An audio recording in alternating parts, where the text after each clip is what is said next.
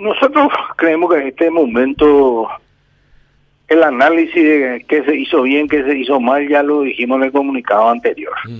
Creemos que ahora es la hora de poner el foco en el tema de priorizar la salud, porque el temido momento de que el virus ande suelto sin control y que estemos con los niveles de contagio disparados que sobrepasen la capacidad instalada que tenemos, está llegando. Entonces, eh, en este mes, de los 200 mil enfermos que tenemos en un año, más de 40 mil este mes de marzo que todavía estamos en el día 24, todavía no termina.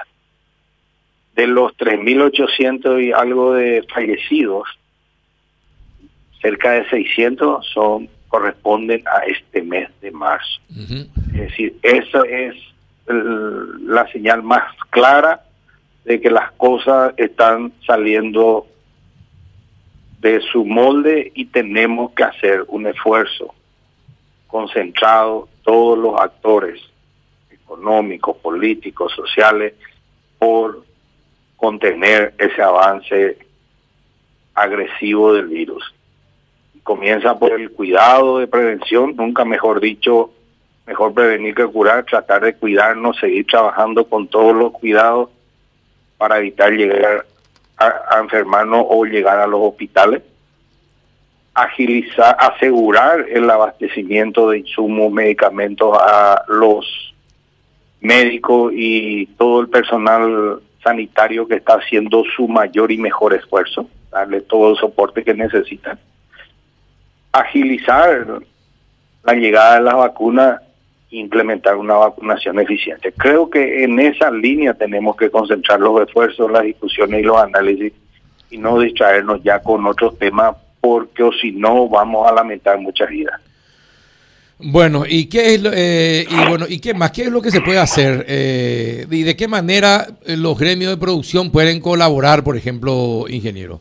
Primero tenemos que conocer cuál es el plan y ver en qué etapa o en qué momento o en qué forma podemos cooperar para que eso sea eficiente y lleguemos a los resultados de contención primero y control de la situación después. Si no, eh, es difícil porque no hay mucha incertidumbre, hay mucho pireba ahí, nadie no nos escuchamos, estamos todo el día plagueándonos uno contra otro y no nos escuchamos. Tenemos que sentarnos, escucharnos y encontrar las soluciones, las mejores soluciones.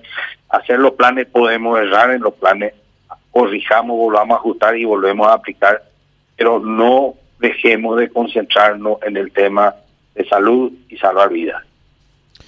Pero cuando eh, el principal líder, el que debe orientar, desaparece, ¿qué es lo que nos queda? ¿Con quién vamos a hablar entonces?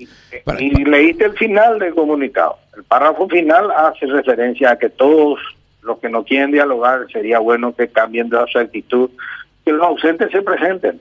Eso es lo que estamos viendo. Queremos escuchar, queremos ver, queremos trabajar juntos. Ese último párrafo era para el presidente, el del ausente. Tu conclusión, pero acá es todos los que estábamos omisos, ausentes o fuera, tenemos que decir presente y poner el hombro para superar este escenario. Está bien, ese, ese, ese, ese es el ideal. ¿Cuánto tiempo hay que esperar que el ausente diga presente o se hagan las cosas en forma. ¿Cuánto tiempo más hay que esperar? No, podemos perder tiempo. Cada día que pasa son más vidas que se pierden. ¿Y qué pasa si es que no hacen caso y no el ausente sigue ausente y las cosas eh, no mejoran? ¿Qué, ¿Qué nos queda por hacer? Vamos a quedarnos con, el, con, los comunicados, vamos a quedar, eh, eh, ahí está el cuide la cuestión, ingeniero. ¿Qué es lo que vamos a hacer si no se mejora? Carlos, nosotros los agricultores estamos acostumbrados a sembrar cuidar y cosechar. No podemos cosechar sin sembrar, estamos sembrando. Eh, ¿Y esto es, es compartido por todos los gremios? Los gremios que tuvieron y participación se adhirieron, hay gremios que se están adhiriendo ahora. Estamos estamos con mucha dificultad, no estamos en un escenario normal donde podemos juntarnos entre 200 y resolver rápido eh, estamos usando las herramientas que podemos y con lo que tenemos para tratar de construir acuerdos entre nosotros como actores económicos para que los demás actores también eh, ajustemos el enfoque, prioricemos la salud y hagamos un esfuerzo compartido por salir de este escenario muy, muy complicado para todos. ¿Y eh, para quién va el mensaje de la mezquindad política?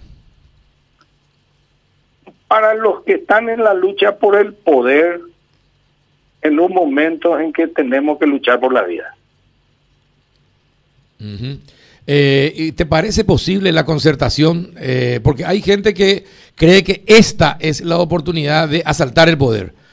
Eh, bueno, entonces cada uno tiene su prioridad, Carlos. Exacto. Nosotros nuestra prioridad es la vida y la salud de la gente. Eso es lo que tratamos de comunicar con este pronunciamiento y decir, consenso no vamos a tener, pero construyamos acuerdos, construyamos una hoja de ruta en común y veamos dónde están nuestras debilidades, corrijamos, tratemos de sacar esta situación al país y después entrémonos a discutir el resto, quién es responsable, quién metió la pata, quién no. Pero mientras nos plagueamos, la enfermedad nos atropella. Bueno, eh, cierto. Y si los actores políticos no toman en cuenta la sugerencia de ustedes, ustedes no podían tomar la iniciativa eh, ustedes, que son los gremios que hacen que el país exista realmente, eh, y que y les obliguen y les hagan sentar a todos los actores políticos a los que deciden este país para que se empiece a pensar más en el país que en sus mequindades políticas. No podrían tomar esa iniciativa por si esto no es entendido por la clase política, la clase dirigente.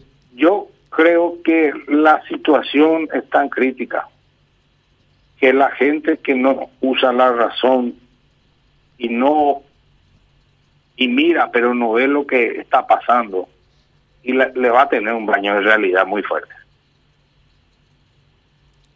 eh, y bueno eh, todos esperamos que le venga un daño un baño de realidad pero de qué, manera y cuándo es sostenible este escenario Carlos. No mm. se puede seguir tapando el sol con los dedos. Tenemos que sentarnos trabajar en serio y solucionar realmente este tema, porque si no, y los demás problemas después, porque si no, no, se puede seguir con aumentos como se dieron por un ahorro coyuntural, poner una obligación permanente como hicieron eh, en el Senado. Esas son bofetadas a la gente que está pasando mal. ¿Vos sabías, vos sabías que en el Senado los aumentos se mantienen para gente que hace 3, 4 años fue contratada, gana menos el sueldo eh, mínimo, gana menos el sueldo, que ya es algo ilegal, que la gente trabaje ganando menos el sueldo mínimo en una institución como el, el legislativo, la Cámara de Senadores, y además se dedican a la además sus trabajos son de limpieza del, de la Cámara, y al mismo tiempo hay una empresa tercerizada que se dedica a la limpieza de la Cámara. ¿Te, te parece que se siga manteniendo este tipo de contrasentidos? que acá la racionalidad nunca primó y es hora de racionalizar. No podemos tener casi 20 ministerios. ahí no necesita. Eso es solamente cargos, sueldos, combustible, choferes y privilegios. Hay que racionalizar. Pero ese es el segundo tiempo. Hoy el tema es la salud, Carlos. Mm, y sí. Pero la salud no puede mantenerse porque todo está desbalanceado. Es decir, importan más los compromisos políticos de cargos eh, para los clientes, que la salud, eh, que la educación, que la infraestructura. Eh, es, hora de, es hora de fijar las prioridades y enfocarnos. Hoy lo urgente es salvar vidas. No podemos seguir profundizando este nivel de contagio que tenemos. Mm. Yo, te, yo te pediría, ingeniero, que ustedes asuman el compromiso, ya que hicieron esta nota, que me parece muy atinada, eh, tomen el compromiso y traten de juntarle a los actores políticos, ya que ellos no se van a juntar si es que un sector tan importante de poder, tan importante como es, son los gremios económicos, no se plantan y le dicen, Pehuapuico Ape, Apeñe Epona, la situación de Paraguay. Entonces, si no, o si no, no, va, no, no van a ser ingenieros. Y estamos en un petardeo infernal que nadie se escucha. Puro ruido y nadie se escucha, nadie habla, nadie y si se empieza a discutir para ganar la discusión no va a solucionar el problema. Ese es el escenario que no nos lleva más que al fracaso. Así mismo, así mismo. Y por eso te digo, yo creo que ustedes después de esto deberían asumir esa, ese compromiso de empezar a pensar que ustedes le pueden obligar a sentarse en una mesa de diálogo para pensar por el país y la salud de la gente y no por sus intereses. Vamos a ver, Carlos, es un proceso, estamos tratando de construir, no somos los dueños de la verdad, nosotros sí somos los actores económicos, somos el 85% del Producto Interno Bruto, el sector público es el 15% restante, es decir, todo el peso de la economía, los ingresos, la calidad de vida de la gente en gran parte depende del trabajo que hace la gente, el ciudadano común. Y ese es el que está en este momento amenazado por esta pandemia y necesitamos todos poner el mejor esfuerzo para frenar la pandemia.